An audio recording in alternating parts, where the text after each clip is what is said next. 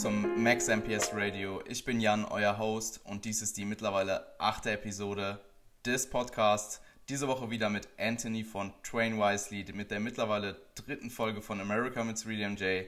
Und ähm, ja, ich freue mich. Hey Anthony. Hey, grüß dich. Alles gut bei dir? Alles fit, den Umständen entsprechend geht es mir auf jeden Fall. Okay, ähm, werden wir gleich alles be besprechen. Ähm, ich würde einfach direkt anfangen. Mittlerweile sollten die ähm, Zuhörer und Zuschauer auch wissen, wer du bist.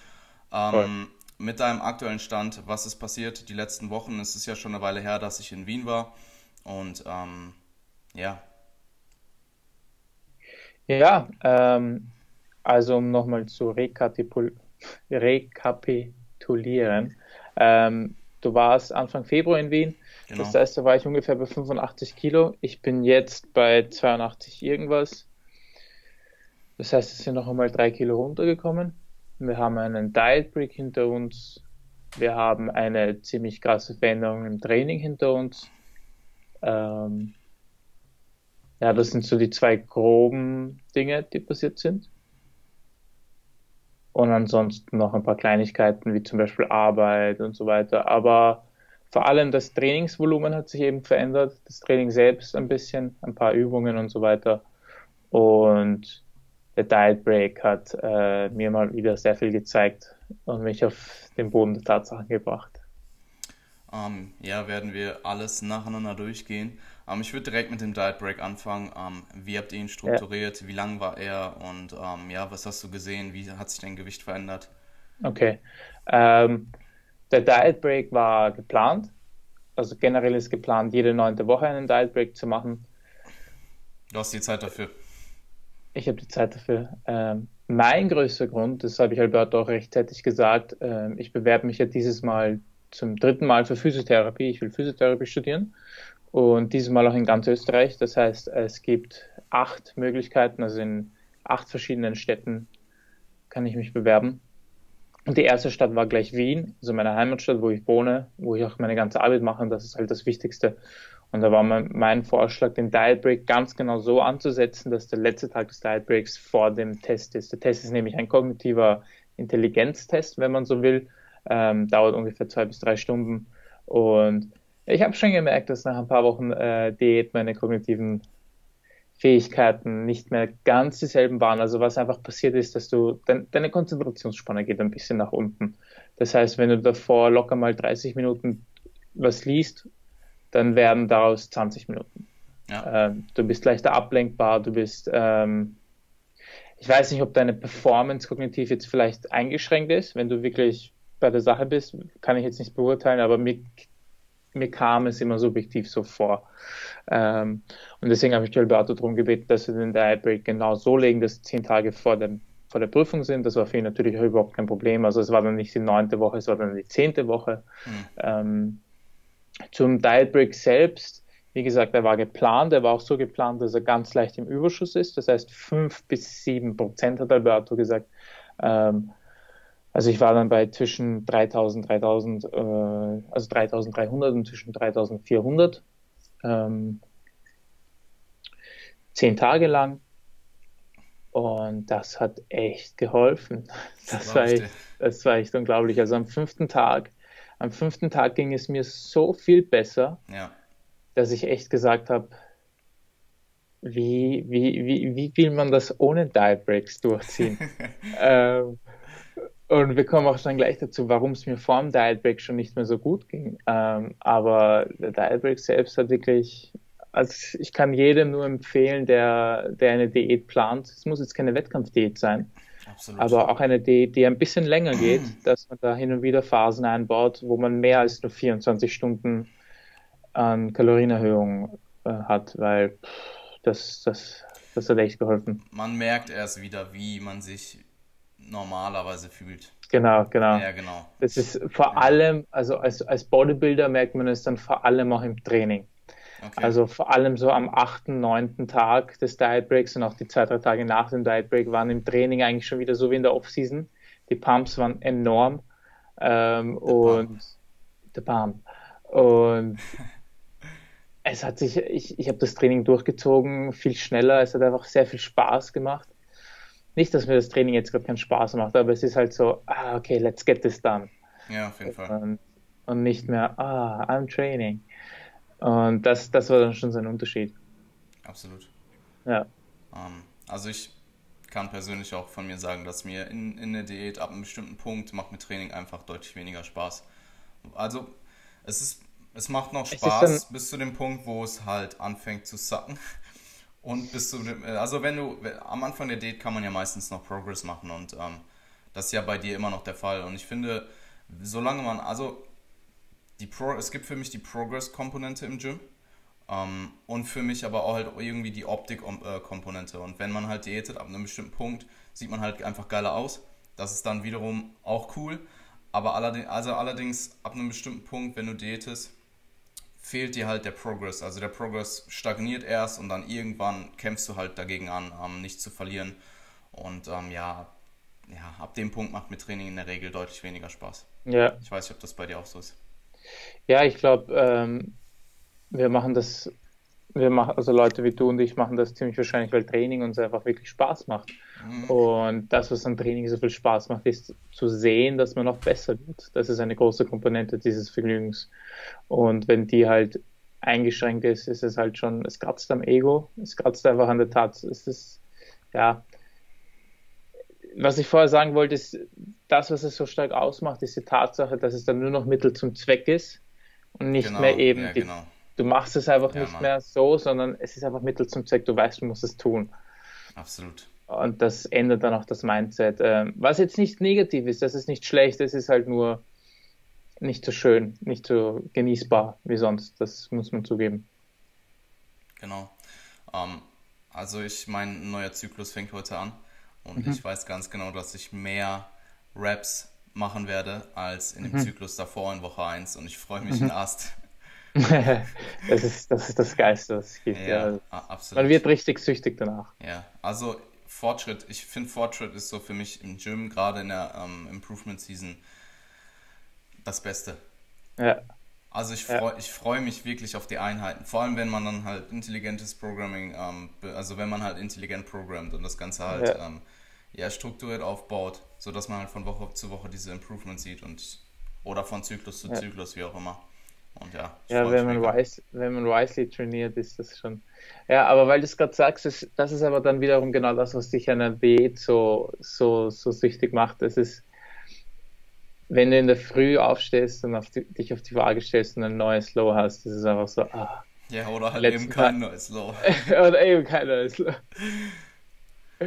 Es ist sowas, es macht, da macht sich der Effort immer bezahlt. Ähm, nicht, dass die Waage das Wichtigste wäre, Ja, aber also ich finde dieser, Fortschritt einfach, Progress zu sehen, schwarz auf weiß, das ist so geil. Die Waage ist, ist cool, also wenn sie in der Date runtergeht, ist es natürlich auch irgendwo ein Proxy. Ähm, und ja, klar freut man, also ich finde, ich freue mich dann auch, wenn ähm, ich ein neues Low habe, wenn ich date. Allerdings muss ich sagen, dass man halt auch oftmals kein neues Low hat und wenn man dann zu emotional abhängig davon wird, dann Ja, ja, es ist genauso wie mit der Form. Also manche Tage ziehst du deinen Pulli aus und denkst dir, fuck man, was, was geht ab? Und dann andere Tage ziehst du deinen Pulli aus und denkst dir so, ja, zieh ich wohl doch lieber besser wieder an. auf jeden Fall. Ähm, ja, wir sind voll abgeschweift vom, vom Diet Break.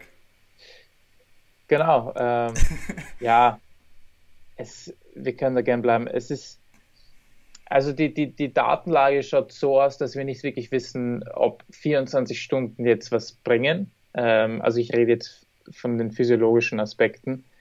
Ab 24, ab, ab 48 Stunden wird es dann schon interessanter. 24 Stunden ist halt immer sowas, was du wahrscheinlich machst, um die psychische Komponente ein bisschen zu entlasten. Das heißt, du hast einfach einen Tag, auf den du dich freuen kannst. Früher waren das Cheat Days. Ich habe ja auch früher Cheat Days zelebriert, ähm, wo ich jetzt im Nachhinein auch weiß, warum meine Diäten damals nicht funktioniert haben. Und wie gesagt, du hast halt eine psychische Komponente, du hast über 24 Stunden mehr Essen, aber es ist halt, es gibt auch eine recht interessante Studie zu, zu Frauen, wo man halt gesehen hat, ja, 24 Stunden macht eigentlich gar nichts. Und dann Genau. overfeedest du sie aber mal über drei, vier Tage und dann passiert auf einmal sehr, sehr viel mehr. Ähm, und Kann ich kurz was sagen? Ja. Die klar. Studie, die Studie ähm, an der ähm, die Studie mit den Frauen war so, da, so, war so aufgebaut, dass sie ähm, innerhalb von 24 Stunden ähm, massiv viel Kalorien bekommen genau, haben. Genau. Und ähm, dort halt keine ähm, physiologischen ähm, Verbesserungen festgestellt wurden, aber eben über 48 Stunden mit Verbrauchskalorien, also deutlich weniger Kalorien, aber halt über einen längeren Zeitraum. Das heißt, es spielt halt nicht nur eine Rolle, wie viel du isst, sondern halt auch, wie, ähm, wie lange. Ja, wie lange und über was für einen Zeitraum. Und ja. anscheinend ähm, ist es wohl so, dass du halt ab 48 Stunden aufwärts einen ähm, positiven Effekt davon trägst. Ja. Also ich, ich treibe es dann sogar immer so weit, dass ich ähm, so früh wie möglich eine gute carbreiche, carbreiche Mahlzeit habe. Also mein Frühstück am ersten Refeed oder am ersten Diet Break ist dann immer gleich recht viel. Ähm, nicht, dass es jetzt vielleicht den größten Unterschied machen würde, aber wenn schon, denn schon. Und vielleicht kann man damit 2% mehr rausholen. Und auch als letzte Mahlzeit nochmal gut Carbs. Ähm, also ja, wir wissen nicht wirklich, ob 24 Stunden uns überhaupt was bringen physiologisch, ob das überhaupt den Zeitaufwand wert ist, weil wenn man das hochrechnet und du jede Woche einen Refit planst, also wir reden jetzt von Wettkampfathleten, dann ist es psychisch vielleicht cool, aber du hast dir eigentlich diätmäßig nicht sehr viele Vorteile verschafft. Außer die Trainingsperformance geht durch die 24 Stunden wieder rauf, dann kann man durchaus argumentieren. Aber ansonsten hast du dann vielleicht sogar Zeit verloren. Und wenn du das Ganze dann so strukturierst, dass du dir zwei bis drei Tage Refits nimmst, aber dann halt eben nicht jede Woche, sondern vielleicht alle 10 bis 14 Tage, du damit schon mehr getan hast. Ja, also ich finde 24 ah, Stunden Refeeds, also One-Day Refeeds, sind in der Regel der mentale Aspekt, kann cool sein, ja. aber kann halt auch eben nicht cool sein. Also ich, ich kann persönlich sagen, ähm, anekdotisch, dass für mich es immer am schwierigsten ist, ähm, in einer Diät zu adheren, wenn ich halt an meinem, an meinem Refeed, zumindest ab einem bestimmten Punkt, weil du bekommst mehr Essen und du hast nicht dieses, ähm, ich finde es dann fast leichter, die Low Days einzuhalten als den Refeed. Also ja. ich habe dann nach dem Refeed mehr Appetit und mehr Cravings als nach einem Low Day. Weil an einem Low Day weißt du ganz genau, du kriegst wenig Essen und an einem Refeed ist es dann, du kriegst mehr Essen, aber es ist halt immer noch so, du wirst nicht befriedigt. Ja, so, du sitzt da nicht und denkst dir so, ich bin satt, ich habe keine Lust mehr zu essen. Das, genau. Also zumindest bei mir. Man, fällt, man fällt dann erst in das Feld, du hast voll recht, man fällt dann sehr oft in ein, in ein Muster, wo man sich am Anfang des Tages oder davor denkt, ah, da werde ich so viel essen können. Ja, und dann genau. Midday äh, äh, kriegst du die Faust ins Gesicht und realisierst, ah, das ist ja eigentlich ist das ja jetzt nicht wirklich ja, die Welt. Also. Ähm, ich merke das auch voll bei, bei manchen Kunden, vor allem, wenn ich drüber nachdenke, sind es meistens äh, die Frauen, die dann immer sagen, na, ich fühle mich gar nicht so wohl damit. Diese Refeeds, ah, na, ah, na. Es ist sehr, das ist sehr oft so. Also die, entweder macht es sie fertig, dass sie dann mehr essen, weil sie das Gefühl haben, sie essen dann zu viel. Hm. Oder es macht sie fertig, weil sie dann eben sehr, sehr gern sehr viel mehr essen würden, ähm, aber eigentlich gar nicht mehr so restricted sind, aber doch schon und dann so in einem Zwiespalt landen, wo sie das nicht wirklich genießen können. Also wie du sagst, die psychische Komponente, wir als Wettkampfathleten oder Coaches gehen halt davon aus, ja, das bringt dir psychisch doch viel. Aber eigentlich ist es sehr oft auch genau das Gegenteil. Also es kann Leute auch voll, voll, voll fertig machen. Ja, und voll. deswegen müssen Refits nicht unbedingt immer sein. Also wenn sie psychisch sogar mehr Nachteile bringen, dann, dann brauchen wir die nicht. Also ich, ähm, ich sehe es so, dass es halt mega individuell ist. Also ich ähm, ja wenn jemand damit gar nicht klarkommt, dann kannst du dir die Refeeds über vier Wochen sparen und potenziell die fünfte Woche fast einen Diet Break machen, wenn du jetzt von One Day ausgehst. Und wenn du jetzt von Two Days ausgehst, absolut. Also dann kannst du theoretisch jede für fünfte Woche ähm, einen Diet Break machen und dann ja. vier Wochen durchdiäten. Wenn, wenn sich derjenige ähm, damit wohler fühlt, dann äh, ist es vollkommen legitim, finde ich. Und ich weiß auch nicht, ob das Output nicht sehr gleich ist am Ende. Ja. Es ist, ja, wie du sagst, es ist so mega individuell. Wenn ich, ich denke gerade an einen anderen Kunden von mir, Thorsten, wenn du das hörst, liebe Grüße an dich. Der hat jetzt äh, nächste Woche Geburtstag und wir haben so eine 90-Day-Challenge gemacht und der Typ hat einfach beinhart in bisher 80 Tagen 24 Kilo abgenommen. Hatte vielleicht drei Refeeds, ja, die waren, die waren ungeplant, weil er halt einfach unterwegs war. Also 24 Kilo oder was das jetzt sind, seine Trainingsperformance geht nach oben. Ich meine, Krafttraining hat er davor noch nicht so viel gemacht, aber trotzdem. Und der Typ fühlt sich einfach bombastisch und der ist 2000 Kalorien im, im Defizit. Und da siehst du halt, bei seiner Ausgangslage und so, hättest du dir gedacht, hm, da brauchst du einige Refeeds, vielleicht ein Diet Break und so weiter. Nein, gar nicht. Überhaupt nicht gebraucht. Fühlt sich immer noch top. Ähm, und aber also der, der Cover war dann vermutlich relativ hoch, oder? Ja, der hat, ähm, war 1,90 und hatte 108 Kilo. Also schon jetzt nicht übermäßig, aber er, hatte schon einen höheren Körper. Ja, ich denke, es wird einfach relevanter, auch je leaner du wirst. Natürlich. Vollkommen. Wobei, ich muss sagen, also ich ähm, meine, ich will nichts Falsches sagen, wie der Disclaimer, was ich in Erinnerung habe, ist, dass ähm, ich glaube, Steve Hall hat es diese Prep so gemacht, dass er jede fünfte Woche einen kompletten Diet Break gemacht hat für eine Woche und keine Refeeds dafür. Ähm, also quasi immer den Deload mit einem Diet Break verbunden. Und das ist süß. Hm? Nein, wir kommen dann gleich zu meinem ja, neuen ja, Ja, ja, Achso, ich, ich habe mich gerade gewundert, warum so. Ähm, Nein, das ist ja auch schon bombastisch. Also jede fünfte Woche ein Refeed ist ein geiler Luxus. Ja, und ähm, dadurch sind die Low Days halt auch höher. Also du hast halt ja. die, die, du musst überlegen, wenn du jetzt zwei Refeeds machst die Woche und du willst das gleiche Defizit erreichen, dann musst du halt in den fünf Low Days härter diäten. Und Richtig. wenn du keine Refeeds machst, kannst du sieben Tage mehr essen. Und ich bin mir, also wir wissen es einfach nicht, aber mich würde das auf jeden Fall interessieren ähm, in der Zukunft, ähm, was da die Datenlage noch ergibt, ob man nicht ja. eventuell ziemlich gleich am Ende wieder rauskommt. Trainingsperformance wäre auf jeden Fall ein Argument. Ähm, ich finde aber auch, dass es meistens weniger Glykogen bedingt ist, sondern mehr einfach, dass man sich besser fühlt. Also mhm. ähm, sprich nach einem Refeed oder nach einem ähm, Two-Day-Refeed fühlst du dich einfach besser, kannst dann potenziell dadurch wieder härter trainieren. Aber du musst überlegen, du kriegst zwar zwei Tage mehr Kalorien rein, aber die hättest du ja, ähm, wenn du die Refeeds nicht gemacht hättest und dafür deine Low Days mehr gegessen hättest, auch reinbekommen, nur halt über einen längeren Zeitraum. Verstehst ja. du, was ich meine? Vollkommen. Also über sieben Tage Vollkommen, macht Sinn, was du sagst, natürlich. Ja, ja. Es ist ein interessantes Thema. Ich denke, es ist sehr individuell, ob jemand Refeeds ja. ähm, strukturieren sollte oder nicht. Ja. Probiert aus, also, sammelt eure eigenen Erfahrungen. Auf jeden Fall, auf jeden Fall. Ähm, um das zu beenden, das Wichtigste ist einfach wahrscheinlich meiner Meinung nach, dass Leptin nach oben geht und das kann man mit kurzen Refeeds nur sehr, sehr marginal oder vielleicht sogar gar nicht beeinflussen. Und deswegen, ähm, wenn man die Zeit als Wettkampfathlet hat, ja. oder sagen wir es so, wenn du Wettkampfathlet bist, nimm dir die Zeit und spiel dann damit rum. Ähm, eine andere Komponente, die sehr interessant ist, ist, ich meine, ich habe jetzt noch 20 Wochen bis zum ersten Wettkampf und dann noch über 30 Wochen bis zum letzten. Mhm. Aber trotzdem ist es irgendwann interessant, sich zu überlegen, was ja. mache ich nach dem Wettkampf? Ja. Und wenn man dann oft mit Diet Breaks rumgespielt hat, beziehungsweise viele Refeeds hatte, wird es definitiv sehr viel leichter sein, den Diäterfolg danach zu halten, denke ich mal. Ähm, ich weiß nämlich, wie es mir zum Beispiel nach meiner ersten Diät ging.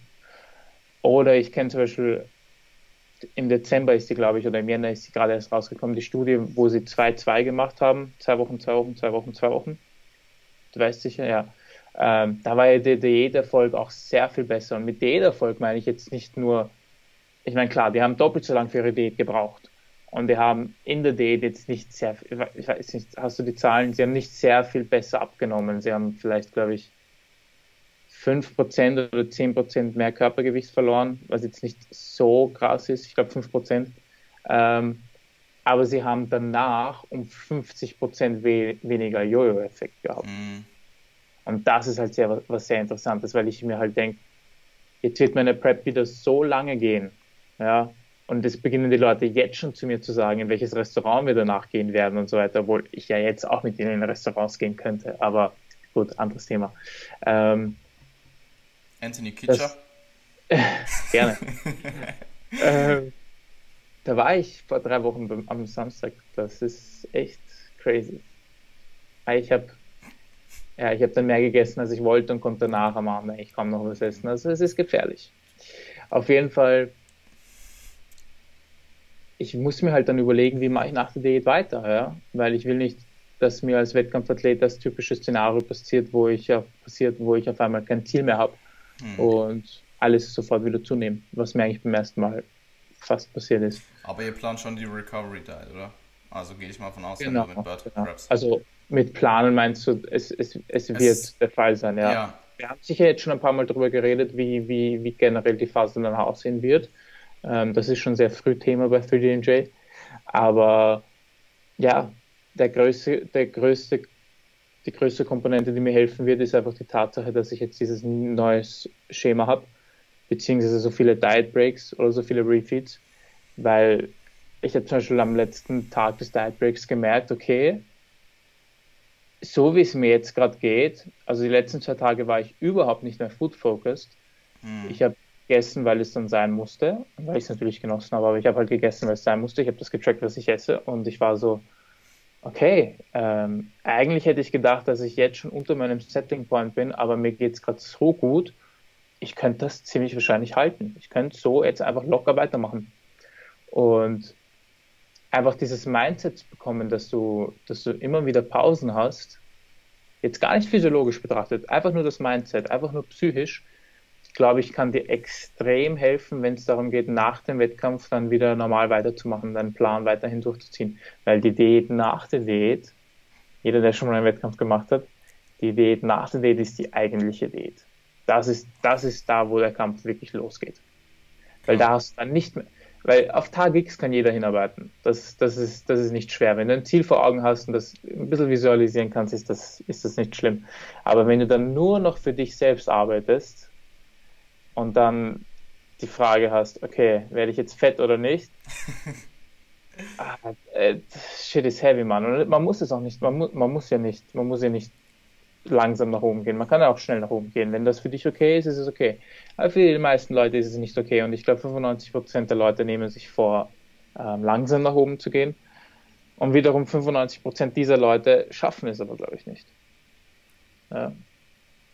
Ähm, ja, die Recovery Diet strebt ja darauf hin, zuzunehmen. ja, Und ähm, aber in welchem Rate halt, ja. ja, ich, keine Ahnung, alles zwischen zwei bis sechs Wochen, 5% Körpergewicht. Genau, ja, ja, genau. So Aber Richtung. eben, man nimmt halt eben so viel zu, dass man aus dieser, also wenn du nur noch so wenig Körperfett hast, dass du es eigentlich nur noch an den Organen hast, Hm. willst du das nicht halten. Und aus diesem State willst du so schnell wie möglich Ja, raus. was willst du da auch? Eben. Außer Und wenn es halt, wenn, wenn das, sagen wir, sagen wir mal, es sind vier Kilo Körperfett, wenn du das in einer Woche zunimmst, okay, aber dann machst du nach der, nach der einen Woche eben so weiter, dass du nur noch langsam zunimmst. Aber Recovery Diet bedeutet vor allem, dass du aus diesem State Mhm. relativ früh rausgehst. Hm.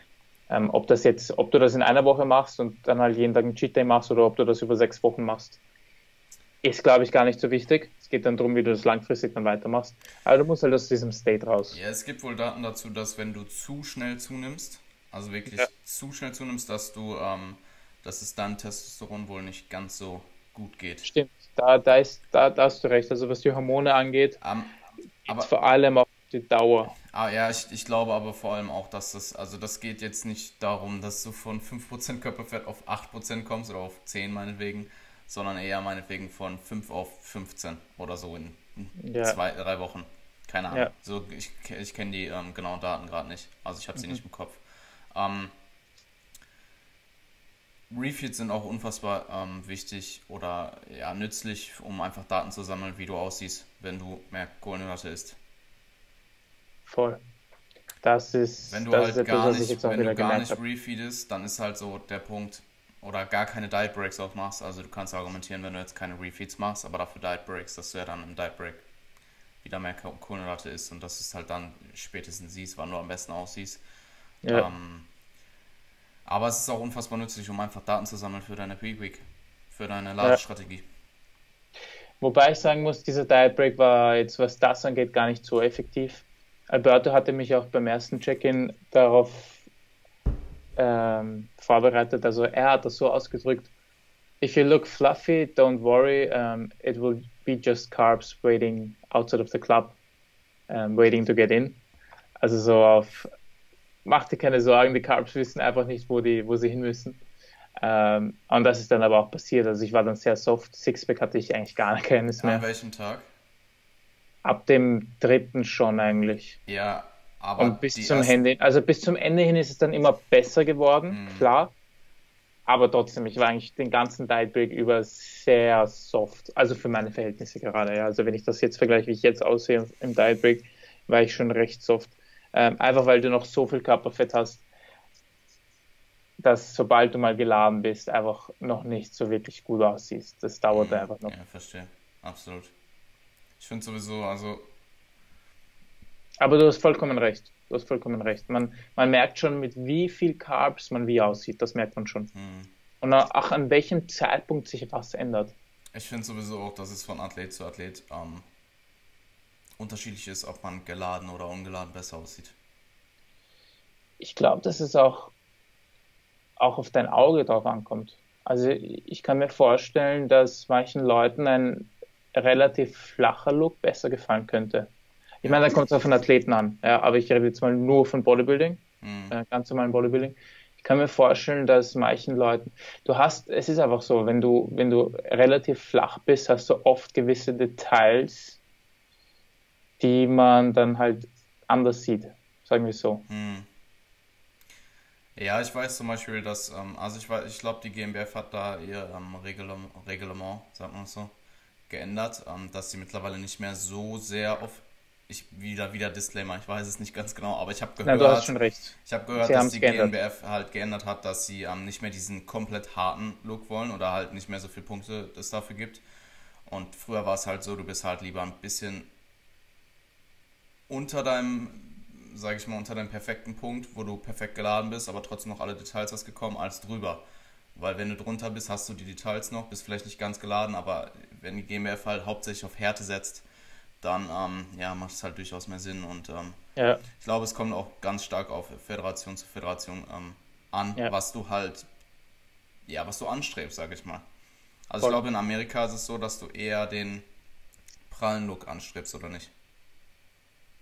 Ähm, ich kann dir nur sagen, dass wir definitiv die Endhärte, wenn man das so sagen kann, anstreben das, das für Amerika, obwohl das die ersten Wettkämpfe sind. Mhm. Aber, also ich, eben um zu beantworten, ob ich jetzt eher drauf gehe, den letzten halben Kilo zu verlieren oder nicht, ja, werde ich tun. Aber in Amerika ist, glaube ich, schon so, dass du eher, eher auf, aufs Volumen gehen solltest als auf die Härte wenn du die Entscheidung hast, ja, weil die das präferieren. Du, du hast jetzt gesagt, aufs Volumen eingehen, also auf die Härte. Also eher, also eher, eher du kommst big als. Genau, okay. Gut. Ja. Ja, ich denke, dass wir es auch mit Berto durchsprechen. Dann auch, ähm, es, könnt, es wird, wird sehr interessant werden mit der äh, Pre-Week Strategy, die ihr dann ja. fahrt. Ähm, ja. Bin mir ziemlich sicher, dass es ein Frontloading wird, aber ja. Ich auch. ähm, nee, aber ich meine einfach für die Zuhörer und Zuschauer. Und ähm, ja, ich, wir haben jetzt super lange über Diet Breaks gesprochen und ähm, eigentlich noch gar nicht über deine neue Refeed ähm, Low Day Struktur. Willst du da mal kurz drauf eingehen und ja, was hat dein Coach dazu gesagt? Was waren seine ja. Ähm, ja, potenziellen Bedenken und was waren deine Argumente dagegen oder dafür? Ja, mein, mein, mein, mein neues Schätzchen, auf das bin ich ganz stolz. Also am fünften Tidebreak-Tag, glaube ich, habe ich vorher schon erwähnt, ging es mir auf einmal so gut, dass ich dann einfach die Idee hatte zu sagen, ähm, okay, ich habe bisher eigentlich vier Low Days, drei Refits gehabt, wo ich nicht wirklich so einen Unterschied gemerkt habe. Also die drei Refits haben für mich nicht wirklich was verändert. Mhm. Außer dass ich mal für dann für ein, zwei Tage praller im Training war, aber sonst habe ich dann nicht sehr viel gemerkt. Aber nach dem fünften, sechsten Tag äh, Diet Break habe ich schon so viel gemerkt, dass ich gesagt habe, weißt du was, warum nicht die ganze Zeit so strukturieren? Weil eigentlich vom Zeitfaktor kommst du ja genau aufs Gleiche. Und dann habe ich ihm vorgeschlagen, schon während dem Diet Break, statt 4-3 ähm, einfach sowas zu machen wie die doppelte Spanne. Das bedeutet, wir haben uns jetzt geeinigt auf 10-7, hm. 10 Low Days, 7 High Days. Das heißt, ich habe eigentlich jede zweite Woche einen kleinen Diet Break. Alberto meinte, er hat das so noch nie probiert. Er findet es aber sehr interessant und er, er kann sich sehr gut vorstellen, dass wir es mal probieren. Also wir müssen jetzt, ich bin jetzt gerade im zweiten, im, im ersten Cycle noch. Das heißt, ich habe heute den zehnten Low Day wir können noch nicht so viel sagen, weil dadurch, dass ich zehn, Diet, zehn Tage Diet Break hinter mir habe, muss ich das mal zwei, dreimal fahren, bis ich wirklich sagen kann. Ganz kurz, wie fühlst du dich jetzt gerade? Fühlst du dich schlechter als am Ende des Diet Breaks? Ich fühle mich jetzt schon äh, schlechter ist, schlechter ist ein Wort, das ich nicht verwenden mhm. möchte. Ich fühle mich nicht so gut wie am Ende des letzten Diet Breaks, ja. Okay. Aber ist nach klar. Wie vielen Tagen, nach wie vielen Tagen hast du es wieder gemerkt? Also nach dem Diet Break? Ah, sehr gute Frage. Die ersten fünf waren perfekt. Ich glaube, der sechste oder siebte Tag. Wir, wir haben mhm. heute Dienstag. Wir haben heute Dienstag, oder? Ja. Ich glaube, am Freitag oder am Samstag hat es mich dann auf einmal wieder gehittet. Das war aber dann genau der Tag, wo ich auf einmal ein Kilo weniger hatte. Also ich hatte dann ein ziemlich krasses neues Low. Und da habe ich dann einfach schon gespürt, okay, ich trage gerade ein Kilo weniger mit mir rum. Ähm, vielleicht war es das. Aber seitdem, also ja, sehr interessante Frage. Die ersten fünf, sechs Tage nach dem Diet Break ging es mir immer noch sehr gut. Ist klar, es ist, du hörst nicht im Diet Break auf und dir geht es am nächsten Tag scheiße. Es ist, es ist schon, oder schlecht, sorry. Ähm, ist, ist schon klar. Aber ja. Und ich habe ihm halt eben vorgeschlagen, 10-7 zu machen. Wo habe ich vorher aufgehört? Ähm. Ja, 10-7 eben. Und er, ja, genau, er meinte, er, er hat noch keine Erfahrung damit. Er findet es sehr interessant. Wir können es auf jeden Fall mal probieren. Wir brauchen auf jeden Fall zwei, drei Zyklen, um mal zu sehen, was das so macht. Mhm. Ja. Und seine Bedenken waren aber eben, dass die Trainingsperformance ein bisschen drunter leiden könnte. Das heißt einfach, meine Low Days sind ja nicht nicht moderate Low Days. Also meine Low Days sind ja immer noch so ungefähr bei 800 bis 1000 Kalorien Defizit. Kommt aufs Need drauf an. Aber es sind mindestens 800. Das bedeutet, meine Low Days sind jetzt nicht ganz ohne. Und weil eigentlich würde man damit rechnen, dass ich jetzt momentan schon in einem State bin, wo ich Low Days mit 400, 500, 600 Kalorien fahren kann. Aber sie sind immer noch recht hoch, wenn man es so betrachtet. Auf jeden Fall hat er gemeint, ja, es könnte halt sein, dass du am 8., 9., 10. Tag Low Day halt schon Trainingsperformance äh, Einbuß hast, beziehungsweise einfach merken wirst, okay. Aber uh, let's see, ja, let's see what happens. Er hat auf jeden Fall gesagt, dass wir das probieren können. Er findet es super interessant. Und ich bin auch sehr, sehr gespannt, weil ich scheine halt ein Typ zu sein, dem Diet Breaks und Refits extrem helfen ich komme auch sehr gut damit klar, eben dann ein bisschen mehr zu essen. Also mhm. 1000 Kalorien mehr sind nicht wenig. Aber mir macht es sehr viel Spaß und ich ändere meine Ess Essgewohnheiten nicht so wirklich im Diet Break oder im Refeed. Ich esse eigentlich dasselbe. Ich esse dann mehr Reis. Ich liebe das ist Reis. mega wichtig. Ähm, also ich, ja, das ist, das ist auch etwas, worüber wir sprechen können. Ähm, ich würde im Diet Break einfach nicht komplett neue Sachen essen oder nicht. Absolut. Also ich würde schon wieder vielleicht ein bisschen mehr Variety reinhauen und alles, ähm, vielleicht ein paar Sachen, die man gecraved hat und sich nicht in so krassen Mengen gönnen konnte, so wie bei mir eben Reis. Ich liebe Reis, weil ich den besten Reis der Welt mache, weil mein bester Freund Asiate ist und ich das durch ihn gelernt habe. Aber ansonsten, ich beginne jetzt nicht da, die, keine Ahnung, Haribos, ich sonst eigentlich nie esse, reinzufitten oder so, sondern ich bleibe bei meinen normalen Essgewohnheiten und ja, das wäre so das Wichtigste, ja. Ja, ähm, normale Essgewohnheiten beizubehalten ist super, super wichtig im, ähm, im Refeed und auch im Diet Break. Ähm, Falls sich ein paar Leute fragen, warum zum Beispiel. Ja. Sorry, dass ich dir reinspreche. Na, sag du mal. Ähm, empfehle ich auch jedem Klienten von mir, der aus einer Diät kommt, selbst wenn es so ein Minicut ist, ist die ersten ein, zwei Wochen einfach das, was du im Cut gegessen hast, nur in größeren Mengen. Ja. Also klar kann man sich mal etwas gönnen, aber ähm, ja, wenn du halt jetzt direkt umspringst und ähm, ja, wieder, weiß ich nicht, 800.000 Kalorien Junk am Tag isst, ähm, es ist halt super schmackhaftes Essen und es macht dich sehr wenig satt. Und ja, wenn ich halt die Entscheidung habe zwischen, äh, ich komme aus einer Diät raus und ähm, ob ich jetzt vier oder fünf Eis esse oder lieber ein Kilo Kartoffeln, dann würde ich das Kilo Kartoffeln präferieren.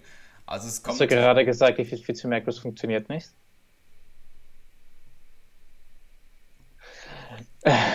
Nein, ähm, hast, du, hast definitiv recht. Ich weiß nicht, wann, beim letzten Podcast war das schon, wie ich erwähnt habe, dass Alberto mich darum gebeten hat, ein bisschen mehr Bro zu sein? Das war. Das war da noch nicht, gell? Nope. Okay. Ähm, das war eine recht lustige Sache, falls sich ein paar Leute fragen, warum auch zum Beispiel, dass wir das erklären. Es gab irgendein Check-in, ich glaube, es war der sechste oder so, wo Alberto dann auf einmal ziemlich streng wurde und meinte, ey, Junge, sei mal ein bisschen mehr Bro. Und ich habe im ersten Moment, habe ich mir echt gedacht, ah, ah, wie?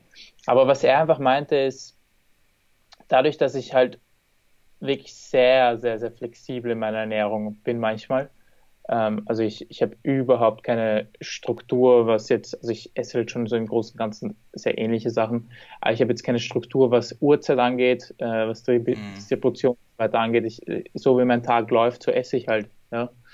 Und das, da ging es auch vor allem um den Salzkonsum. Und das kann dann halt ziemlich krass mit den, mit den Weigh-ins, also mit den, mit, mit dem Gewicht schwanken. Und für ihn als Coach hat das halt seine Aufgabe sehr schwer gemacht, weil bei mir sind, also meine Gewichtsschwankungen sind wirklich interessant. Ich habe locker mal so zwei Kilo mehr oder weniger. Und dann hat er einfach gemeint, ey, sag mal mehr Bro, also iss mal jeden Tag um 10 Uhr deine letzte Mahlzeit oder mhm. etwas ähnliches als letzte Mahlzeit. Also nicht heute 200 Carbs und morgen 0 Carbs als letzte Mahlzeit und so weiter. Ähm, und heute mal so und so viele Ballaststoffe und morgen ähnlich viele Ballaststoffe genauso mit dem Salz und genauso mit dem Wasser. Und das hat er damit gemeint. Und wenn man das alles, diese Rahmenbedingungen ungefähr gleich und konstant hält, dann hat man einen Look, der sehr viel konstanter ist und auch ein Gewicht, das sehr viel konstanter ist. Und Look und Gewicht sind halt eben die zwei Sachen, die man als Coach braucht. Weil sonst, du musst dir halt vorstellen, für ihn ist es nicht so auf, weil vielleicht verlieren wir ja sogar Zeit, vielleicht müssen wir mehr Kaloriendefizit fahren. Für ihn war das viel mehr so auf, vielleicht fahren wir ein zu hohes Kaloriendefizit, aber ich weiß es nicht, weil ich es nicht sagen kann. Ja? Also es kann auch in die andere Richtung schwanken. Und deswegen als Wettkampfathlet ist es wirklich sehr wichtig, da ungefähr seine Konstanten anzuhalten. Absolut.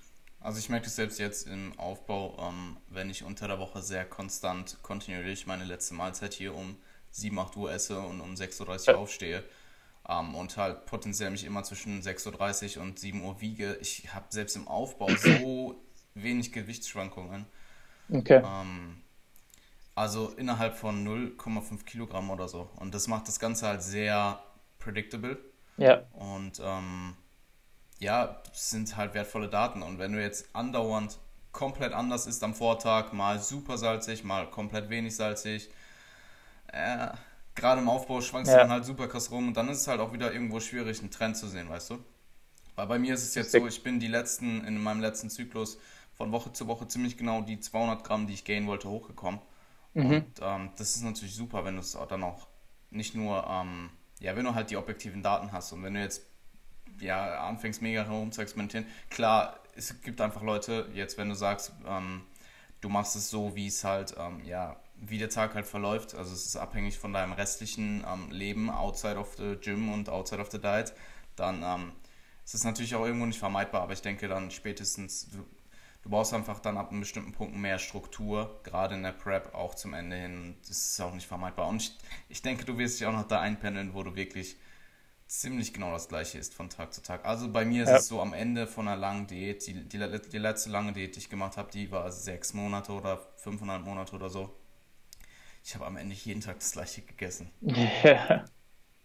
Weil man dann einfach auch seine Sachen ähm, findet. Was man, einer, ja, ja, genau. Also was vor allem passiert ist, wenn man food-driven wird ist oder wenn man food-focused wird ist, dass du the most bang for your buck willst. Das heißt, du willst das, was du konsumierst und deine Kalorien. Also das ist so, wie wenn du mit Kalorien bezahlen würdest. Mm. Wenn du jetzt 300 Kalorien bezahlst, dann willst du einen gewissen Outcome dafür. Ähm, und bei mir ist es zum Beispiel ganz klar, was das ist. Es ist äh, Magerquark, es sind gewisse Früchte, es sind Oats, es sind Kartoffeln. Das sind Sachen, die ich jeden Tag konsumiere. Es, es kann ich mir nicht vorstellen ohne dem. Oder Kaisergemüse, Brokkoli. Das sind, ich esse das alles jeden Tag, weil das sind die Kalorien, die ich in das investiere, geben mir viele Micros, machen mich satt. Ich kann lang dran essen. Es schmeckt mir Deswegen, äh, man isst dann auf jeden Fall fast täglich dasselbe. Das ist vollkommen richtig. Kennst du die Bowl of Heaven? Ja. Dieses Verb. Hast du sie mal probiert? Ja, als wir bei Andi waren, oder? Nein, das war keine Bowl of Heaven. Okay. Bowl of Heaven ist, ähm, boah, lass mich mal, äh, Zucchini, Zwiebeln, Pilze, nicht mal Brokkoli oder so, also wirklich nur so diese ganzen ultra low calorie okay. Gemüsesorten, also Zucchini, Pilze, Zwiebeln, ähm, Hühnchen und Tomatensauce von Edeka mit Light Frischkäse und das schmeckt so, also es schmeckt echt gut ja. auch und es ja. sind halt echt so 400 Kalorien und es ist so eine riesen Bowl, also du musst es echt mal Mega. ausprobieren. Mega. Um, ich überlege gerade, ah, Asia, Asia-Gemüse. Ah, okay. Ich, so Bowl of Heaven, ja, ich, ich mache mir eh oft etwas ähnliches, ja, so Zwiebeln anbraten und dann eben Champignons und ähm, Zucchini und sowas. Hm. Also ganz low calorie. Und du hast dann einfach ein Volumen, das ist unglaublich. Ähm, ich muss aber dazu sagen, wir wissen auch gut zu würzen und sind vielleicht nicht die schlechtesten Köche, aber ich habe schon ein paar Mal, also ich koche sehr oft für Freunde, wenn sie mal da sind. Sie sagen zwar immer, es schmeckt sehr geil und es schmeckt vor allem deswegen so geil, weil sie wissen, dass es so low calorie ist. Mm. Aber du kannst es halt nicht vergleichen mit etwas, was in Butter getränkt wurde. Das sagen sie halt immer dazu. Ey, ich muss das ganz kurz erzählen. Ich habe ich hab ja immer, ähm, ich esse ja ab und zu noch meine Volumenmahlzeit. Die besteht halt aus 500 Gramm Brokkoli und 500 Gramm italienischem Gemüse und ähm, mhm. Hüftsteak. Ja. Und ich weiß, an der Stelle, Iglo, ihr habt echt krass bei mir verkackt. Die haben einfach 30 Gramm Fett in das Gemüse reingehauen und ich weiß nicht, wie lange ich es jetzt schon benutze so. Okay. Also bestimmt zwei Monate oder so. Und es sind einfach, also klar, es ist jetzt, wird jetzt keinen drastischen Unterschied gemacht haben, so, aber ähm, es sind halt, ähm, nee, nicht 30 Gramm Fett, aber es waren, ich glaube, pro 100 Gramm das Doppelte an Kalorien und halt in Fett. Ähm, also sie haben und einfach. Nicht deklariert oder wie? Also auf dem, auf dem, ähm, auf der Verpackung steht nichts von neuer Rezeptur oder so. Klar, es steht jetzt in den Macros, aber wenn du halt einmal die Macros, ich mache so bei meinem Fitnessball, wenn ich etwas abscanne, ich kontrolliere es halt, ob es richtig ist. Also ich gehe nie, weil so oft sind die Einträge bei meinem Fitnessball einfach falsch. Ja, stimmt. Und ich check sie halt ab. Und wenn du sie aber dann abgecheckt hast und du weißt, dass es halt das ist und du trackst es halt immer und immer wieder, ich check jetzt nicht jedes Mal, wenn ich das Produkt wieder kaufe, die, die Nährwerte habe, weißt du? Ah, und stand nicht okay. drauf.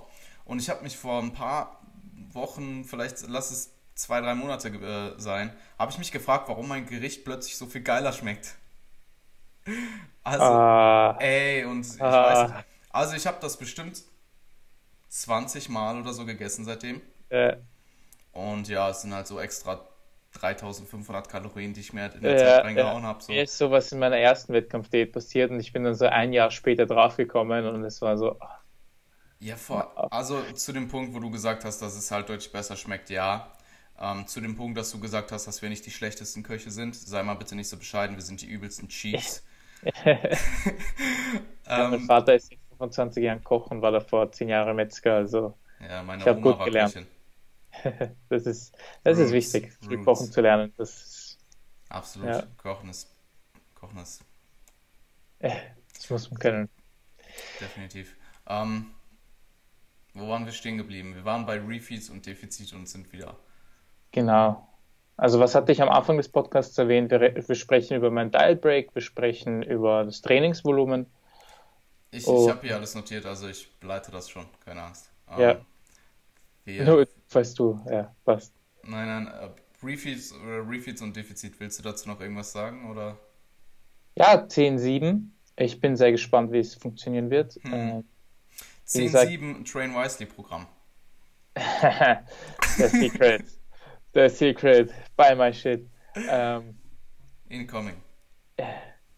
Ja, ich bin interessant. Also das Geile ist, wenn man so viel Zeit hat, man, man kann halt mit solchen Dingen herumexperimentieren. Mhm. Ja? Das ist halt das Geilste, weil im Endeffekt ist es einfach nur Erfahrung, die ich sammle. Und in der dritten Prep weiß ich es dann nochmal besser. Ja, also ich habe nichts zu verlieren, außer Zeit. Absolut. Ähm, wir wollten über deinen Koffein-Break reden. Ach ja, ja, der findet ja gerade statt. Ja, ähm, also ich, ich mache immer schon Koffein-Breaks. Koffein konsumiere ich eigentlich noch gar nicht so lange. Ich glaube, ich habe erst vor einem Jahr mit Koffein begonnen. Also in meiner letzten Prep habe ich Koffein eigentlich nicht wirklich konsumiert. Ähm, dadurch, dass mir Kaffee einfach nie geschmeckt hat und ich der Meinung war, dass ich mich einfach nicht davon abhängig machen will, weil ich ein paar Leute in meinem Umfeld habe, wo ich sehe, okay, ohne Koffein funktionieren die einfach gar nicht. Und ja, dann bin ich aber irgendwann drauf gekommen, dass es allein für die Trainingsperformance einen Unterschied machen kann und da habe ich Absolut. begonnen, es zu nehmen. Und irgendwann hat man dann auch mit Monster begonnen, mit Energy Drinks und mittlerweile ist Koffein schon so ein Teil meines Alltags. Aber ich habe von Anfang an gesagt, ich mache hin und wieder Breaks. Ich würde jetzt mal subjektiv beurteilen, dass ich nach jedem Break dann auch weniger Koffein wieder brauche.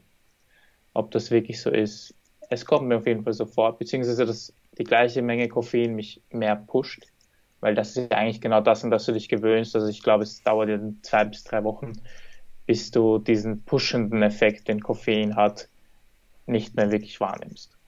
Ähm, außer du gehst wieder auf sehr hohe Mengen. Und ja, ich habe halt jetzt in der Prep, ich habe halt von Anfang an gesagt, ich gehe nicht über 300. Das sind mhm. zum Beispiel zwei Monster. Ich war jetzt aber dann die letzten Wochen doch dann schon auf 4 bis 500 manchmal. Wenn ich einfach einen sehr langen Tag habe und dann einfach um 17 Uhr merke, okay, ich habe jetzt noch zwei Klienten, entweder ich trinke jetzt ein Monster oder die nehmen wahr, dass ich komplett träge bin. Welche Entscheidung werde ich treffen? Ja, ich werde das Koffein nehmen. Und ja, es hilft sehr oft in der Prep, definitiv. Aber man muss halt aufpassen, dass man nicht zu früh zu weit aufgeht. Achtest du darauf, dein Koffein ähm, nicht zu nah vorm Schlafengehen zu konsumieren?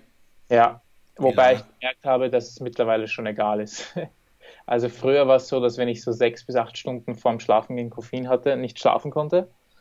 Ähm, aber mittlerweile ist es, glaube ich, sehr egal. Also ich habe das letzt, ich habe letztens mal zu Mittag ein Monster getrunken und bin danach eingepennt.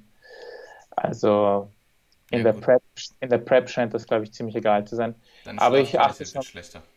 Bitte? Deine Qualität wird schlechter. Du kannst vielleicht genau. einschlafen, aber deine Qualität wird schlechter. Das definitiv, definitiv. Deswegen achte ich schon darauf, dass ich so sechs Stunden vor dem Schlafengehen kein Koffein mehr habe. Mhm. Weil ich einfach nicht an Schlafqualität einbüßen mag, auch wenn ich einschlafen könnte. Ja, macht Sinn. Ich achte auch auf äh, acht Stunden vorm Schlafengehen halt kein Koffein mehr zu konsumieren. Ja. Die Halbwertszeit ist, glaube ich, drei bis vier Stunden. Ja. Und ähm, ja. Und dann kommt es eben darauf an, wie viel du hattest und aufs Körpergewicht, aber ja. Genau. Ähm, ja, ist interessant. Ich mache selber keine Koffein-Breaks. Ähm, sehe den Sinn dahinter absolut. Ähm, aber ich benutze Koffein zum Beispiel persönlich nur einfach, um wach zu werden und halt kognitiv und leistungsfähig zu sein und vorm Training dann halt potenziell, mhm. um ja ein bisschen wacher zu werden. Mhm. Also ich habe diesen Energie Push, sage ich mal, trotzdem noch gewissermaßen. Aber ich habe halt, also ich benutze es nicht, um meine Performance jetzt irgendwie künstlich zu steigern. Ähm, ja. Dafür bräuchtest du halt auch deutlich höhere Dosen, als ich nehme. Also Richtig. ein Monster, ein Monster reicht halt einfach nicht aus mit 150 Milligramm. Und dementsprechend, also ich kann, kann den Merit dahinter verstehen, jetzt auch gerade in der Diät, wenn du ähm, es später potenziell wieder noch mehr nutzen möchtest, dass du genau. jetzt halt irgendwo die Bremse ziehst ähm, in der Offseason, ganz ehrlich, konsumieren Monster am Tag und vielleicht ein bis drei Kaffee. Ja. Und das aber halt auch innerhalb der ersten acht Stunden des Tages oder so. Und dann halt mhm. halt wieder gar nicht, deswegen ich komme damit voll gut klar. Ja, voll. Und das sind dann halt vielleicht irgendwie 300 bis 400 Milligramm oder so. Mhm. Am unteren Ende wahrscheinlich weniger, also 200 bis 400 oder so. Caffeine is a hell of a drug. Koffein ist wirklich, das ist überhaupt in der Prep.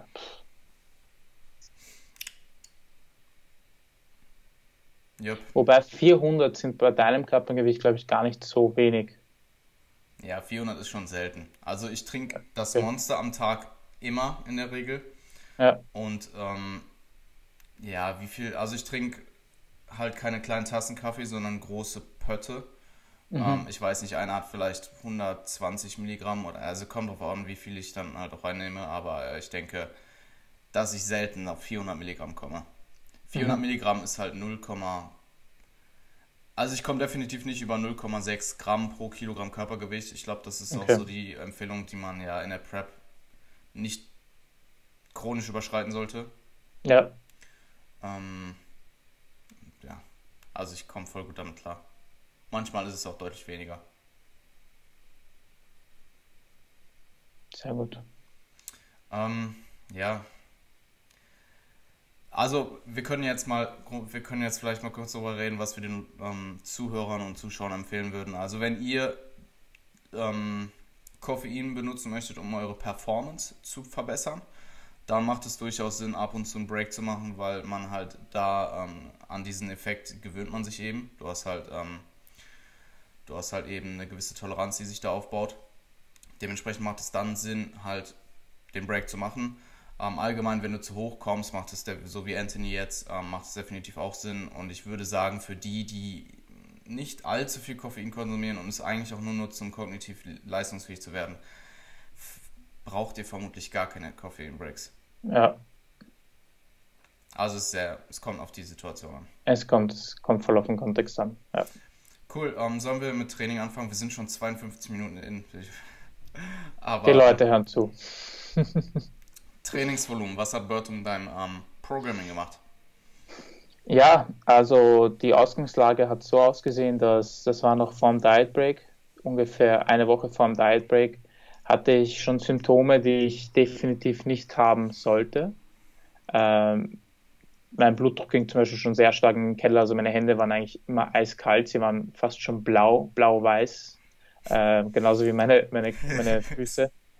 Es ist echt crazy. Also mich haben im Gym manche Leute darauf angesprochen, warum meine Hände so blau sind. Ähm, und einfach eiskalt, wenn ich ihnen die Hand, Hand gebe. Ähm, solche Sachen. Ähm, ich kann es auch sagen, das Sex Drive ist eigentlich auch schon recht stark weggegangen. Hm. Oder generell meine Trägheit war zu dem Zeitpunkt einfach an manchen Tagen so stark, wie sie nicht hätte sein sollen. Ich habe dreimal hatte ich es auch, dass ich gezittert habe. Ich habe einfach wirklich gezittert. Das war auch ganz strange. Ähm, und ich war schon mega food-focused. Und was das Training angeht, war es so, dass ich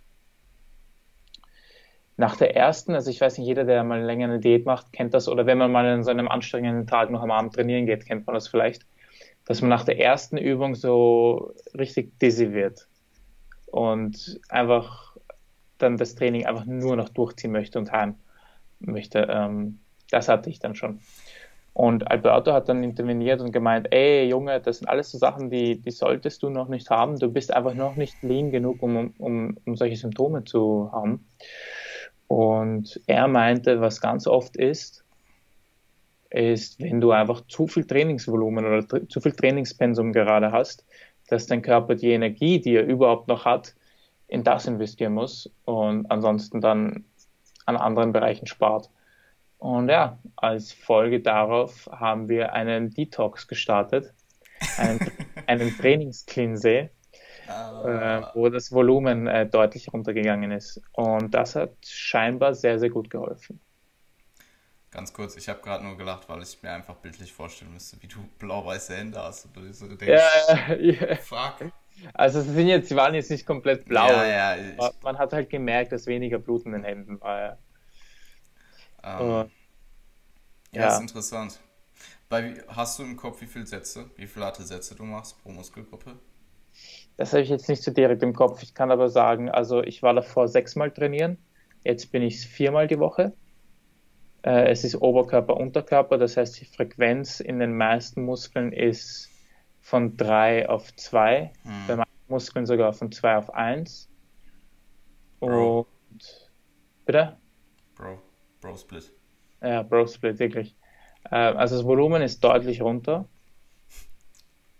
Ähm, was den Progress angeht, habe ich davor aber erstaunlicherweise immer noch Progress gemacht und das mittlerweile. Super interessant. Ich mache mittlerweile auch noch immer Progress. Ähm, wenn man sich die Frage stellt, wie, wie definiere ich das? Ja, die Zahlen gehen halt nach oben. Also es ist, jetzt, mir fällt der Hip Thrust ein, wo ich jetzt 20 Kilo ich meine, ein paar Reps weniger, aber 20 bis 25 Kilo mehr mache als zum Beispiel am Anfang der Prep. Also ich ja definitiv immer noch stärker. Und ja, ich bin aber auch, muss ich ganz neutral sagen, sehr gespannt, wie sich das weiter auswirkt. Also das ist jetzt die fünfte Woche, in der wir das jetzt so machen. Und ich schaue schon sehr, sehr flach aus. Also es ist schon sehr riskant, sowas zu machen in der Prep. Es muss dazu gesagt sein. Also sowas würde ich nicht ohne Coach machen. Ja, ich, ähm, also ich kann jetzt nichts dazu sagen, weil du keine Daten hast. Also klar, es ist sowieso immer super individuell, wo deine verschiedenen Volumenmarker liegen. Ja. Ähm, aber es ist schon eine heftige Reduktion. Es ist eine heftige Reduktion auf jeden Fall. Ähm, was ich interessant finde, ist, dass du vorher, trotz dieser ganzen Symptome, weil die ganzen Symptome, die du hast, es klingt für mich einfach so, als würdest du, wär- wärst du potenziell im Overreaching und halt auf dem Mhm. Weg ins Overtraining. Ja, Ähm, aber du hast trotzdem noch Progress gemacht. Ich habe immer noch Progress. Das, das war auch etwas, was mich selbst gewundert hat. Ja. Progress im Sinne von ähm, in der tieferen Rap-Range, also einfach Kraft-Progress, oder hast du auch in der höheren Rap-Ranges teilweise Ich habe einfach geschafft, das Volumen nach oben zu bringen. hm, Ganz linear. Eigentlich in fast jeder Übung. Ich habe es dir vorher schon gesagt, das Einzige, wo ich keinen Progress mehr mache und vielleicht sogar ein bisschen schwächer geworden bin, ist äh, Bankdrücken. Ja, so das Standardding. Das hat jeder irgendwie. Ja. Also das habe ich Ja. schon so oft gehört. Das ist auch bei Ja. mir persönlich so, dass bei mir die Presses, vor allem die Langhantel-Presses, immer am meisten leiden. Also bei Kurzhantel ist es komischerweise nicht so sehr. Mhm. Ich weiß nicht, ob es bei dir auch so ist, aber bei Kurzhantel Ja, habe ich es persönlich nicht so. Über- Ja, voll. Also was ich auch schon se selbst gemerkt habe, ist Push leidet immer mehr darunter Mm, und auch Langhantel-Push vor allem. Das stimmt. Aber ansonsten fällt mir wirklich nichts ein, wo ich es merke. Also selbst meine Här die schwierigste Übung, die härteste Übung, die ich habe, ist die Hack Squat mit Blood Flow Restriction. Ähm, auf Freudig. circa, ja, sogar da werde ich besser. mm. Also es ist auch viel Mindset, ja. Also ich muss sagen, es sind, sowas ist dann eine Übung, die einfach überhaupt keinen Spaß mehr macht. Und die habe ich einmal die Woche und jedes Mal, wenn die dann ansteht, ist es so auf, oh fuck, der Scheiß schon wieder. Aber das ziehst du dann halt durch und es werden einfach fast jedes Mal zwei bis drei Reps mehr. Das ist das, was ich meinte mit dem. Das hat, ähm, ich glaube, in irgendeinem Podcast, ich glaube, es war nicht mein eigener, hat ähm, ähm, Helms das auch angesprochen, dass er es so hatte in ähm, seiner ersten Prep, hat er sich einfach so, also er, er hat dann teilweise die, die, die, das letzte Aufwärmgewicht genommen bei irgendeiner Pressübung.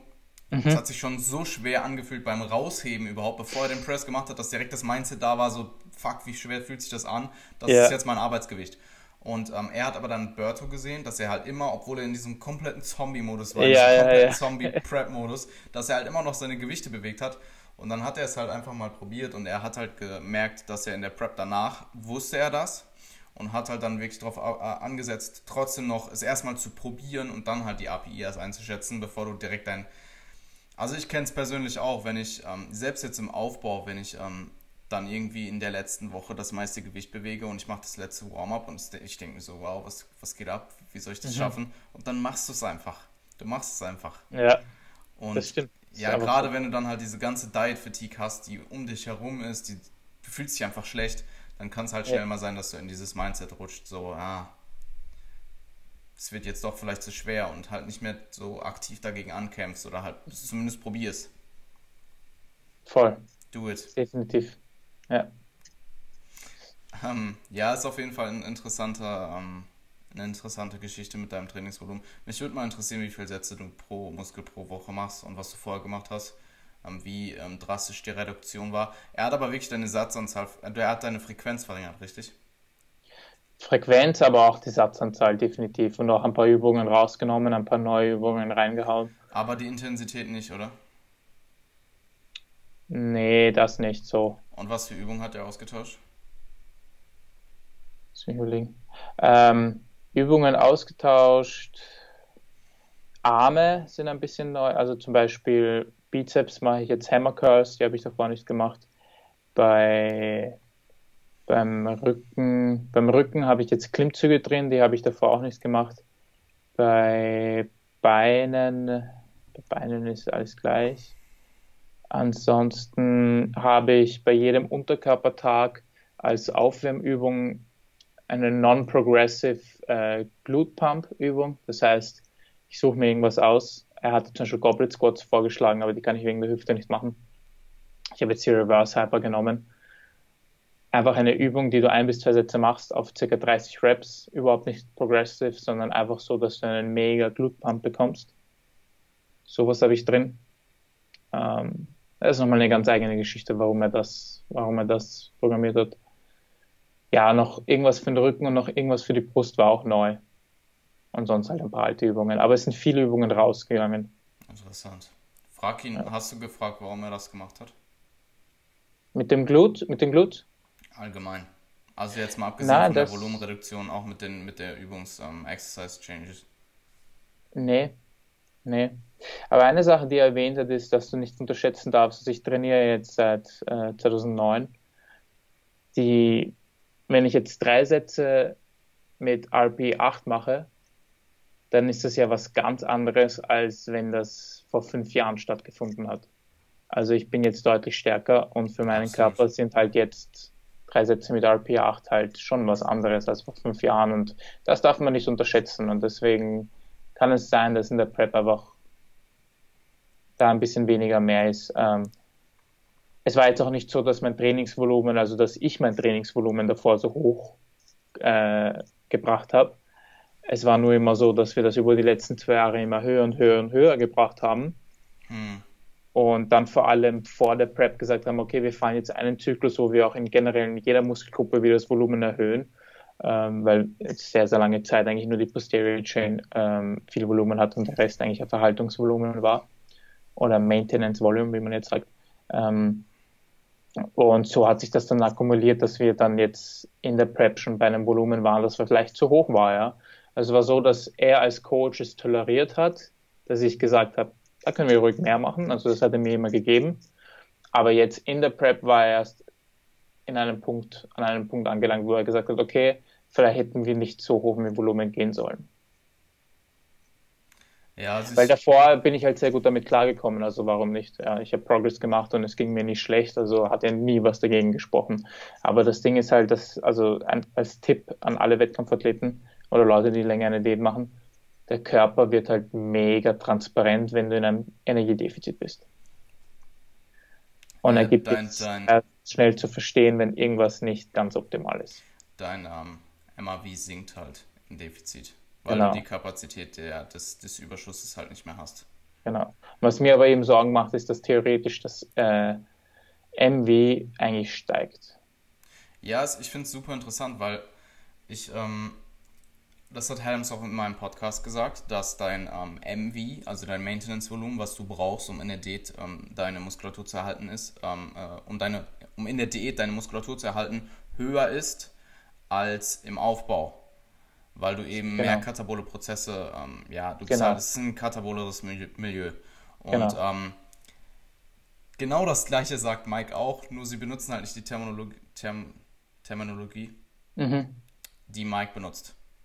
Ja, ja, ja. Und, ähm, Aber es ist er, gleich, ja. Weil Mike sagt zum Beispiel, dass dein MV in der Diät dein MEV ungefähr des Aufbaus ist. Also das, was du halt brauchst, um am Aufbau ähm, Progress zu sehen, brauchst du eben in der Diät, um deine Muskulatur zu erhalten. Und ist, mhm. sie haben, sie, es überschneidet sich schon alles ziemlich sehr und ich denke, viele ja. Missverständnisse entstehen halt auch einfach.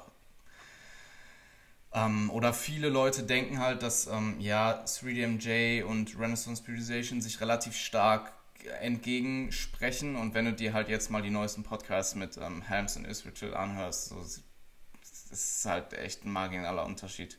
Es ist fast um, schon langweilig, weil sie eigentlich gar keinen Beef mehr haben. Oder niemals hatten. ja, oder? es ist einfach nur die Art von Progressive Overload, wie sie, wie sie es anwenden, ist unterschiedlich. Ja. Aber keiner der beiden sagt, dass, also klar, denken sie mit Sicherheit persönlich, dass ihr eigener ihr eigene, ihre eigene Anwendung ähm, potenziell einen Vorteil gegenüber der anderen hat, aber sie, sie sagen es halt nicht mit, ähm, mit in absoluten ähm, ja. Terms. Also keiner sagt, es ist definitiv so und ich bin mir ganz sicher, sondern ich genau. denke, es ist so, aber es könnte halt auch so sein. Und das ja. finde ich mega interessant und ähm, ja, du kannst halt einfach nicht so viel trainieren wie im Aufbau. Und mhm. ich denke, das genau. ist das, was Berto jetzt halt, ja, wo Berto halt die Bremse gezogen genau. hat. Ja, und er will halt einfach sehen, mit wie wenig kann ich wegkommen. Mhm. Äh, aber das ist halt eben das Riskante. Ja, interessant. Es ist. Ja.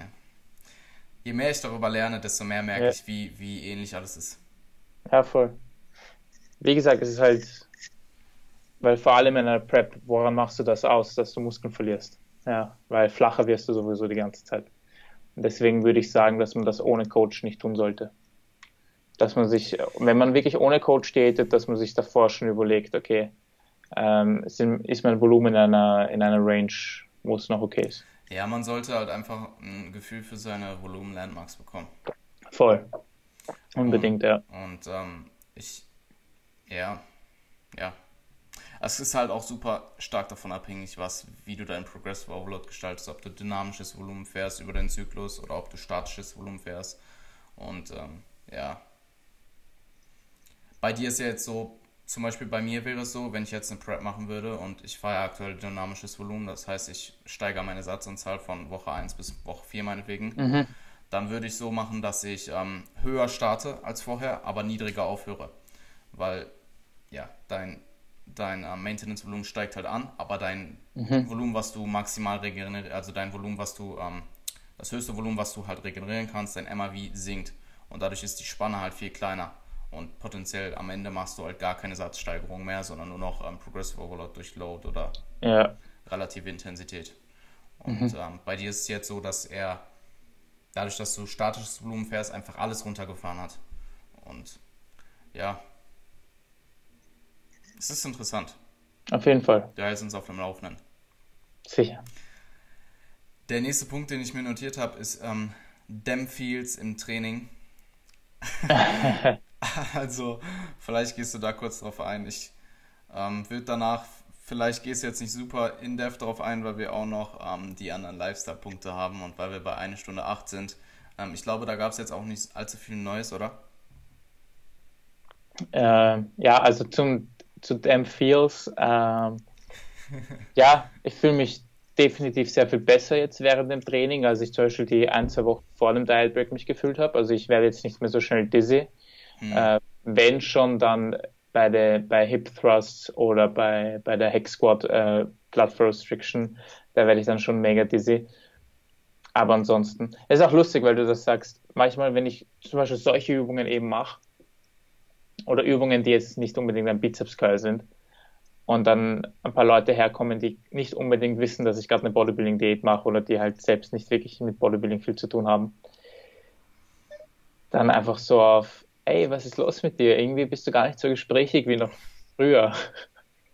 Und das ist dann so, ey, Junge, ich, ich wäre gern gesprächig, aber ich muss mein Training durchziehen. Ist, ich glaube, wir haben am Anfang in der ersten oder zweiten Episode auch darüber gesprochen. Das ist halt, setzt deine Kopfhörer auf und willst halt einfach fertig werden. Also was mich dann schon was ich mir dann schon wünsche, ist, dass ähm, ein paar Leute etwas mehr Verständnis hätten. Also ich will jetzt überhaupt nicht sagen, dass die Leute verstehen müssen, dass ich preppe und alles dreht sich um mich. Aber es gibt einfach Momente, wo du gerade einfach nur dein Ding durchziehen willst. Und ah, ich muss sagen, im Gym verstehen manche Leute das nicht. Das ist so. Also du kannst ihnen dann aber auch nicht Bodybuilding erklären. Also du kannst ihnen jetzt nicht in zwei Sätzen erklären, wie die ganze Aus Sache aussieht. Also das ist dann immer so eine Situation. Deine Toleranz für, für, für gewisse Situationen wird einfach weniger in der Prep. Also das, das kann ich sagen. Jetzt nicht, dass ich irgendwie mega egozentrisch wäre oder irgendwie mega grumpy durch die Gegend laufen im Gym, aber ja, du, du hättest die Sachen manchmal gern so simpel wie möglich. Und ansonsten fühle ich mich aber trotzdem jetzt sehr gut. Also der Diet Break und das Trainingsvolumen haben sehr gut getan. Glaube ich. Ähm, ja, du musst den Leuten halt potenziell erklären, dass du gerade kontrolliert verhungerst. Oder, ja. oder auf dem Weg dahin bist. Wie geht's dir? Ja, ich bin am Verhungern. Aber gut. aber gut. Aber es ist alles kontrolliert. Und ich habe einen Kühlschrank zu Hause. Stimmt. Ich kann ja. aufhören, wenn ich möchte. Ja, du machst es ja freiwillig. Und das ist, glaube ich, auch super ja. wichtig, das im Kopf zu behalten, im Hinterkopf zu behalten. Und ja, ich fühle mich ein bisschen flach. Das ist natürlich, das kratzt am Ego. Ähm, aber sonst. Derweil ist alles sehr cool, ja. Alles klar. Ähm, um auf deinen Lifestyle, um auf den Lifestyle einzugehen. Mhm den Fitness-Lifestyle. Ja, ähm, die Arbeit ist mehr geworden. Das ja. ist lustig. Während der Prep ist die Arbeit jetzt mehr geworden. Ich habe jetzt deutlich mehr Kunden als davor. Das bedeutet, ich bin, es gibt halt, du kennst es sicher als Coach, es gibt halt so Tage, wo du alles hast und da meldet sich jeder und da hast du fünf Termine. das ist halt super geil zum Diäten. Ist dann aber auch immer am Abend dann so, boah, boah, jetzt will ich eigentlich nur noch schlafen gehen. Also es gibt echt Tage, wo ich um 20 Uhr schlafen gehe. Und ja, also ich, ich bin sehr happy darüber, dass ich gerade busier bin oder dass ich stetig busier werde. Das ist super. Ähm, es ist aber dann auch immer mit so ein bisschen Angst verbunden, weil du genau weißt, äh, also dadurch, dass ich schon mal eine Prep gemacht habe, weiß ich halt, was mich am Schluss erwarten wird. Und ich möchte halt trotzdem professionell bleiben und den Kundenstamm, den ich mittlerweile habe, aufrechterhalten können und vor allem auch die Qualität des Services aufrechterhalten können möchte. Absolut. Und ich habe halt schon ein bisschen Angst davor, dass das am Schluss der Prep vielleicht ein bisschen leiden wird. Ja.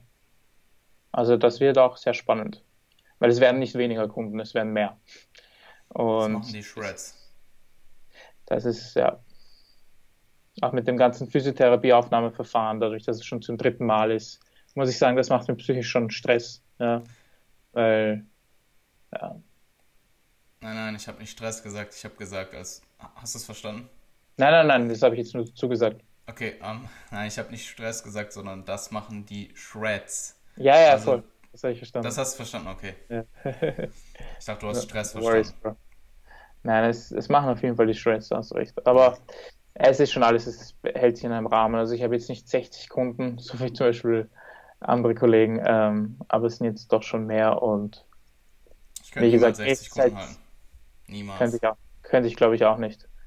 Ähm, wobei ja, also Valentin zum Beispiel hat jetzt eben nur Online-Kunden. Es ist halt was ganz anderes, wenn du nur Online oder Offline hast, weil für die Offline musst du auch wohin fahren und so weiter. Aber ja,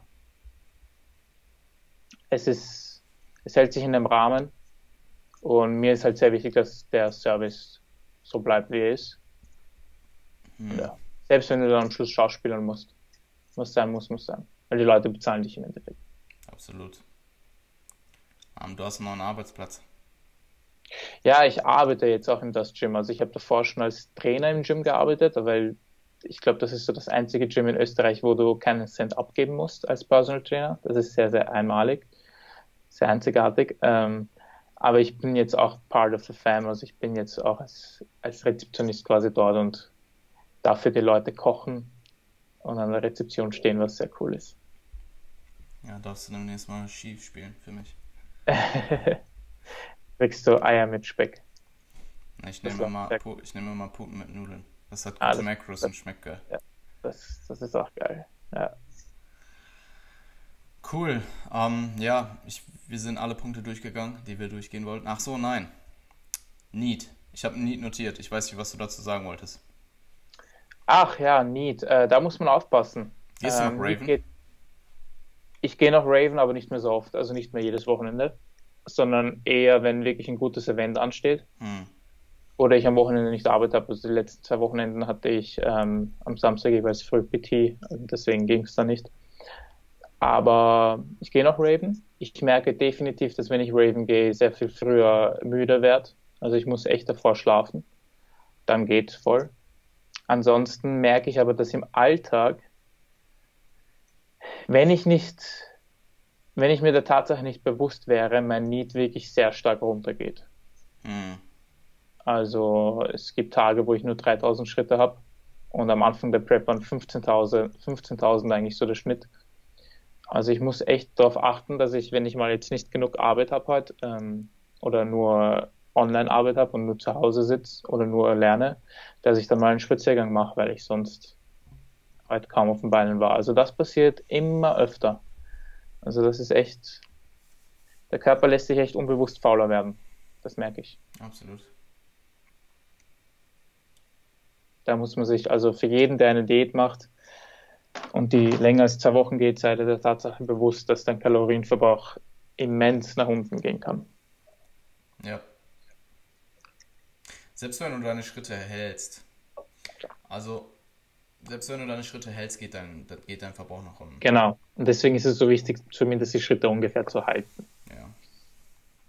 Weil sonst ist es nochmal sehr viel mehr. Alles Wobei Schritte auch nicht alles sind. Also es ist, jetzt so Aktivitäten wie den Geschirrspüler ausräumen, das sind ja keine Schritte, das macht sehr viel mehr aus, als man glaubt.